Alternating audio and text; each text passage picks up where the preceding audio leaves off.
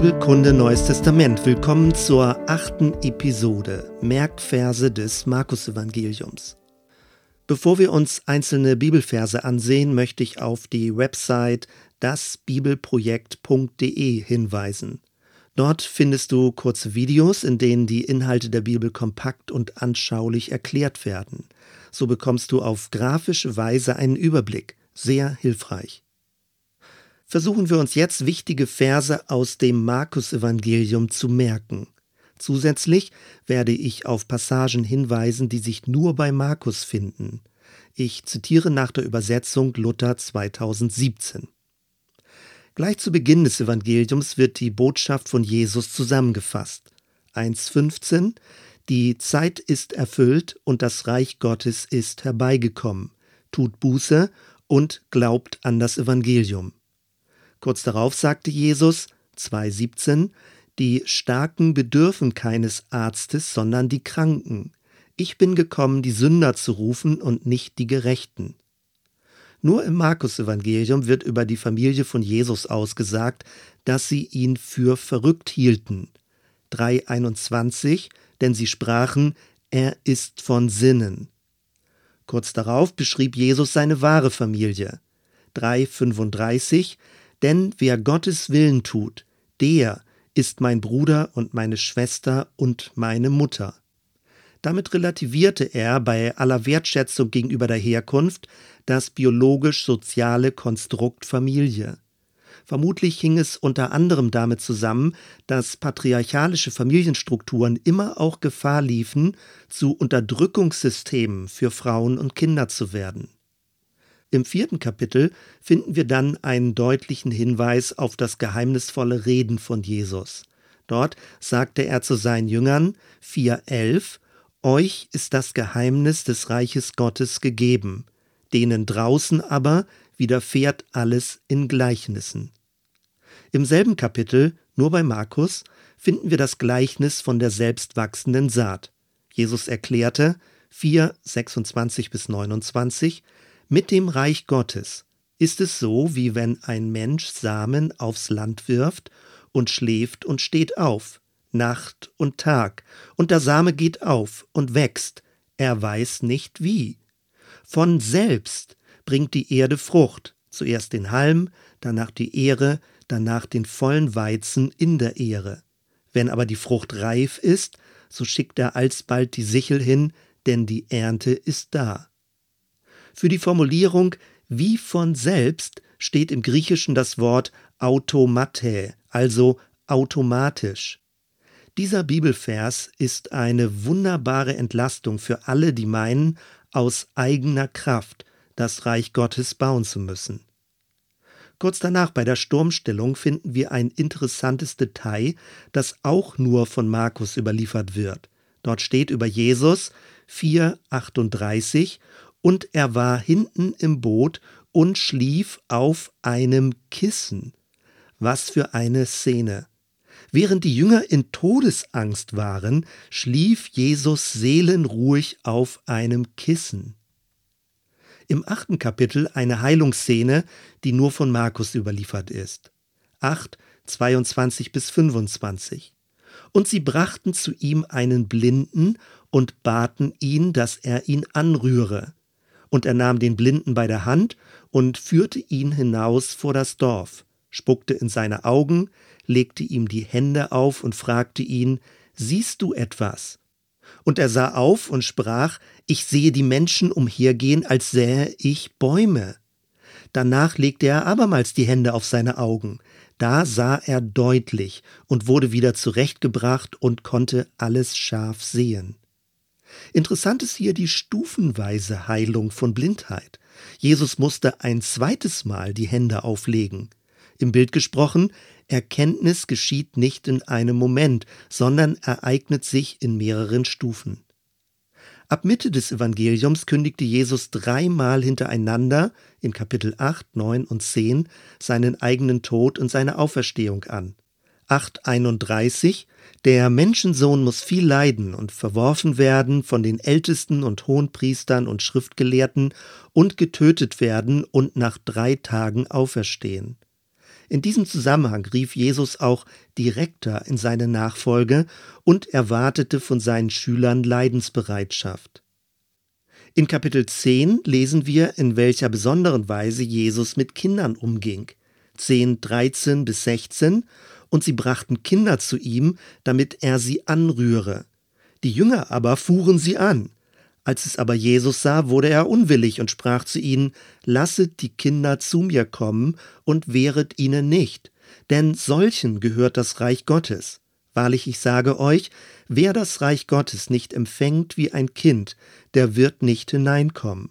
Und er herzte sie und legte die Hände auf sie und segnete sie. Markus stellt uns einen umgänglichen und freundlichen Jesus vor. Kinder sind bei Jesus besonders willkommen. Dieses ist eine wichtige Bibelpassage, auf die sich täuferische Gemeinden beziehen. Sie betonen, dass gegenüber Kindern nicht die Praxis der Taufe, sondern die der Segnung angemessen ist. Kurz darauf geht es um die Thematik Herrschen und Dienen. Dort wird der Auftrag von Jesus sehr kompakt zusammengefasst. 1045 Denn auch der Menschensohn ist nicht gekommen, dass er sich dienen lasse, sondern dass er diene und sein Leben gebe als Lösegeld für viele. Das Stichwort Lösegeld deutet darauf hin, dass es verschiedene Erlösungsvorstellungen gab. Wir werden darauf in der nächsten Episode zurückkommen. Die Formulierung für viele meint nicht eine vorherbestimmte Auswahl. Vielmehr muss dieser Ausdruck vom Hebräischen her verstanden werden. Dort meint die vielen alle.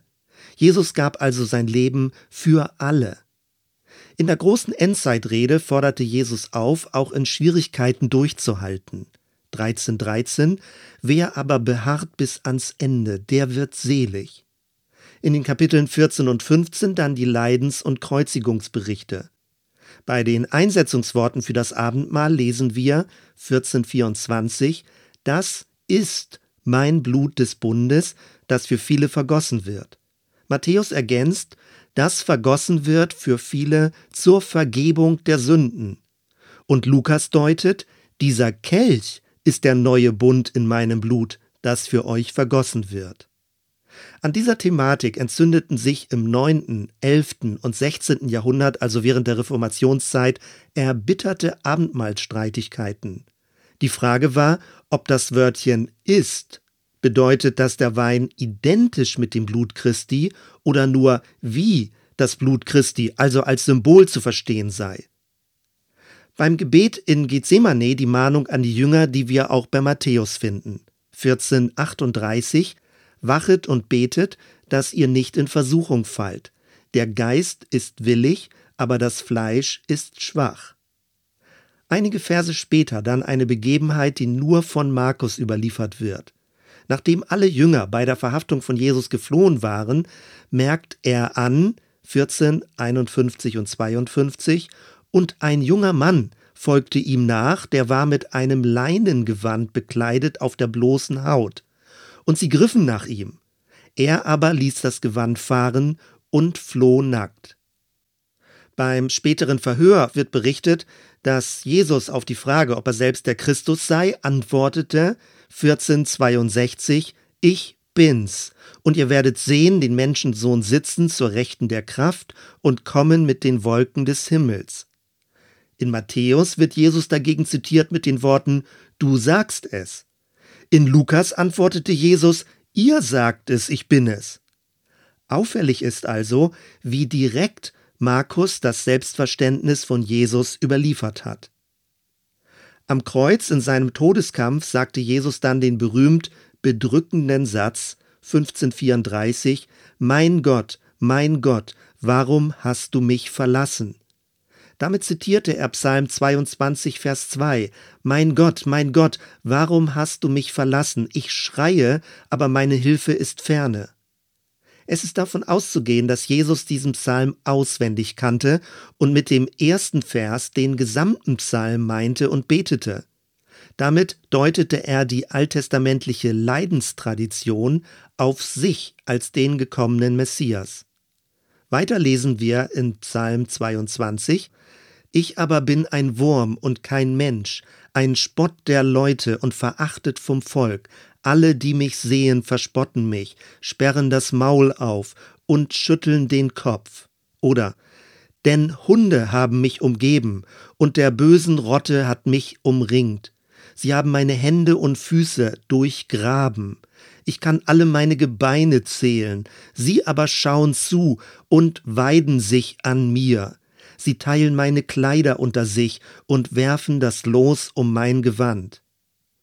Es ist schon verblüffend, wie sehr sich diese Stellen in Hinblick auf Jesus lesen lassen.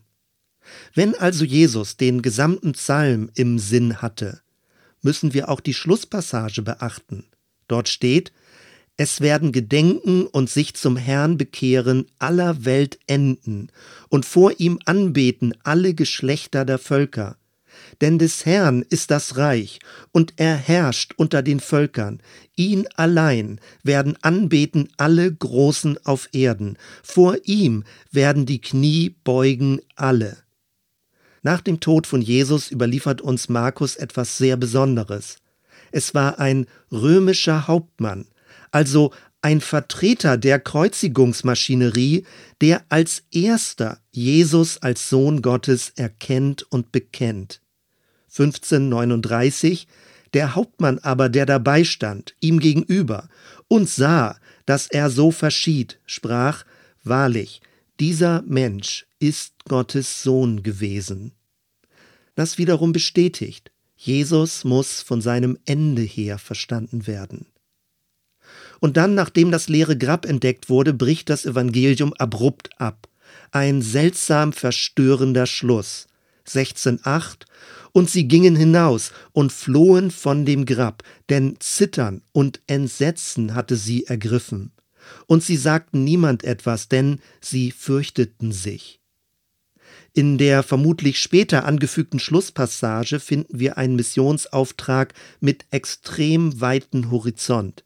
1615 Gehet hin in alle Welt und predigt das Evangelium aller Kreatur.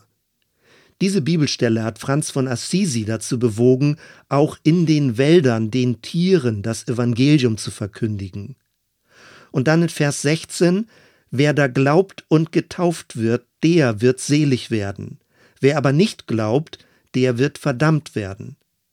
Falsch verstanden hat diese Bibelstelle zu Zwangstaufen geführt. Man meinte, Menschen damit vor der Hölle zu bewahren. Und dann noch die Stelle über die mitfolgenden Zeichen. Sie ist besonders unter charismatisch geprägten Christen beliebt. 16, 17 und 18. Die Zeichen aber, die folgen werden denen, die da glauben, sind diese. In meinem Namen werden sie Dämonen austreiben, in neuen Zungen reden, Schlangen mit den Händen hochheben, und wenn sie etwas Tödliches trinken, wird's ihnen nicht schaden. Kranken werden sie die Hände auflegen, so wird's gut mit ihnen. Von Benedikt von Nursia, dem berühmten Gründer der Benediktiner, wird überliefert, dass seine Feinde ihn vergiften wollten, als er Abt war. Er jedoch berief sich auf diesen Text und überlebte. Grundsätzlich müsste aber klar sein, dass diese Bibelstelle nicht für geistliche Mutproben missbraucht werden darf. Soweit erstmal. Wir hören uns bei der nächsten Episode. Bis dann.